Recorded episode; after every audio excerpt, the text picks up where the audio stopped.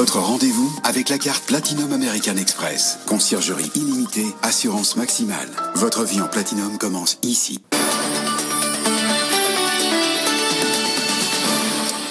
Mes familiers, 18h30 tout de suite, le journal avec Faiza Younzi. Bonsoir Faiza. Bonsoir Edwige, bonsoir à tous. Et on ouvre ce journal avec l'impact très lourd euh, de l'épidémie du coronavirus sur nos exportations. Euh, selon BFM Business et selon euh, Business France, c'est 50 milliards d'euros au premier semestre. Oui, 50 milliards d'euros en moins. C'est une baisse de presque 22% par rapport à la même période de l'an dernier. L'industrie pétrolière, l'aéronautique ou encore l'automobile plonge quasiment de moitié. Et la crise devrait redessiner en profondeur les marchés à l'export pour l'économie française. Les précisions de Thomas Asportas. Les problèmes sont là pour durer, analyse un haut responsable industriel, car c'est tout le fonctionnement du commerce international qui est parasité. Les chefs d'entreprise ne peuvent plus voyager normalement, les salons professionnels sont arrêtés, et avec eux les rencontres et la mise au point de projet. Et puis dans le cas des produits technologiques, les équipes ne peuvent plus se rendre sur place pour les mettre en service. Autant d'éléments qui renforcent le repli sur soi des régions asiatiques et américaines, des marchés qui sont donc en train de se fermer pour de nombreuses entreprises françaises seules les plus importantes, avec des filiales et des équipes sur place, pourront continuer à faire du commerce à l'étranger. La crise devrait aussi faire reculer le nombre d'entreprises françaises exportatrices pour sauver ou gagner des parts de marché à l'international. Les grands groupes et les grosses ETI pourraient racheter les plus petites PME qui n'ont plus les reins assez solides pour exporter. Et sans surprise, l'économie française devrait repasser dans le rouge au quatrième trimestre, moins 4,5% selon la dernière note de conjoncture de l'INSEE. La consommation est particulièrement pénalisée en raison de la fermeture des commerces dits non essentiels. Elle recule de 14% au mois de novembre. Mais nous dit l'INSEE, l'activité résiste mieux à cette deuxième vague de l'épidémie. Les Français ont-ils fait chauffer leur carte bleue lors de la réouverture des magasins qu'ils espéraient tant? Alors les dépenses ont bondi de 64% par rapport au dernier week-end de confinement, mais c'est tout juste de quoi revenir au niveau d'avant crise. Il n'y a pas eu d'explosion des dépenses par carte bancaire samedi dernier, euh, selon les derniers chiffres du groupement des cartes bancaires. Dans l'actualité également, le monde de la montagne, toujours mobilisé contre la fermeture des remontées mécaniques. Plus de 2000 personnes ont manifesté euh, dans les Alpes pour réclamer le droit de travailler dès les vacances de Noël. Et par ailleurs, des élus euh, de la région et des professionnels ont saisi, vont saisir le Conseil d'État contre cette fermeture des remontées mécaniques. La facture de la crise sanitaire est salée pour la SNCF et son président Jean-Pierre Farandou. En tous les cas, c'est ce qu'il a dit devant le Sénat. Oui, il a dit que la SNCF devrait perdre 5 milliards d'euros cette année, malgré l'aide de l'État de 4 milliards 7 dans le cadre du plan de relance. Les pertes d'exploitation s'emballent et ne seront pas compensées par les ventes de fin d'année. En effet, le déconfinement démarre le 15 décembre et les deux dernières semaines ne suffiront pas à redresser la barre. Le 737 MAX de Boeing reprend son envol aujourd'hui aux États-Unis. American Airlines va opérer un vol aujourd'hui, donc avec des journalistes à bord. Objectif rassurer sur la fiabilité de l'appareil. Il doit relier Dallas à Tulsa, ville de l'Oklahoma. La compagnie envisage de remettre en service l'appareil à la fin de l'année dans le pays.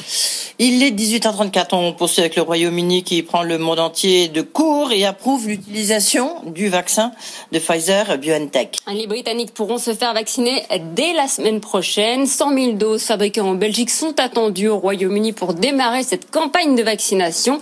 Les EHPAD et les plus âgés seront prioritaires. Pour Frédéric Bizarre, économiste de la santé, cette annonce envoie un message politique fort dans un contexte difficile avec le Brexit.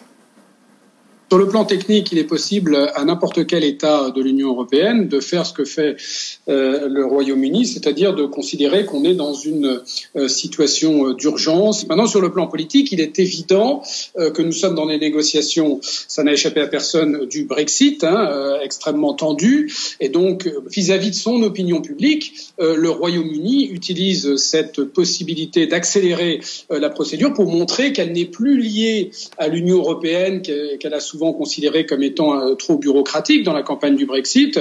Et donc, il y a un geste politique qui est envoyé comme quoi l'Union, le Royaume-Uni retrouvait euh, sa souveraineté euh, nationale et sa souveraineté sanitaire en fait partie. On poursuit avec euh, Interparfum qui relève son objectif de chiffre d'affaires pour cette année. Il s'attend finalement à engranger 340 millions d'euros, un chiffre en baisse de 30% par rapport à l'an dernier, mais meilleur que prévu grâce à un contexte plus favorable. La reprise de l'activité du groupe de cet été s'est en effet poursuivie cet automne.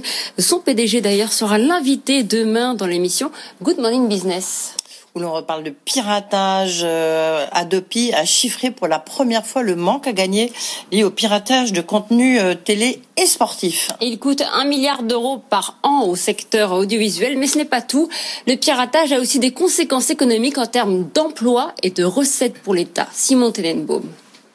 C'est près de 10% des recettes du secteur audiovisuel qui s'envolent à cause du piratage. Si le chiffre a baissé ces dernières années, près d'un quart des internautes accèdent encore à des films, des séries ou des matchs de manière illicite. Résultat, le manque à gagner atteint plus de 500 millions d'euros pour la vidéo, 260 millions d'euros pour la télévision payante, 100 millions d'euros pour les salles de cinéma. Au moins 100 millions sont spécifiquement liés au piratage des contenus sportifs, mais sans doute davantage, indique la Hadopi, car le phénomène s'est accéléré ces derniers mois, notamment avec l'arrivée de Mediapro. Pour l'État, entre les pertes de TVA, l'impact négatif sur l'emploi et les finances des entreprises concernées, le manque à gagner est estimé à plus de 330 millions d'euros. D'où l'urgence de faire passer cette nouvelle loi contre le piratage repoussée à cause de la pandémie. Elle doit permettre de couper beaucoup plus rapidement les diffusions illégales en streaming, y compris les matchs retransmis en direct. On termine avec Singapour qui vient de donner son feu vert à la viande de, de viande artificielle. Elle autorise la start-up américaine eJust à vendre ses nuggets de poulet fabriqués à partir de viande qui a été cultivée en laboratoire à partir de cellules animales. Ces nuggets seront proposés dans les restaurants de la cité-État. Merci Faiza, c'est dommage, vous avez manqué quelque chose, vous avez manqué la tête des manuels de chiffres devant ce gros beefsteak artificiel. Par ailleurs, il y a de formidables restaurants à Singapour. Bon, voilà, en tous les cas, voilà, tout de suite l'alerte le chiffre, vous l'avez compris. BFM Business sillonne la France pour vous proposer un reportage en immersion au cœur de la vie des entreprises. Découvrez ces entrepreneurs déterminés qui mettent tout en œuvre pour relancer leur affaire. Ils nous dévoilent leurs innovations. La France qui résiste, du lundi au jeudi à 6h17, 8h07 et 12h53 sur BFM Business. Vous avez le droit de partager plus que des chiffres avec nous. Votre rendez-vous avec Business Energy, les solutions entreprises de la Banque Postale.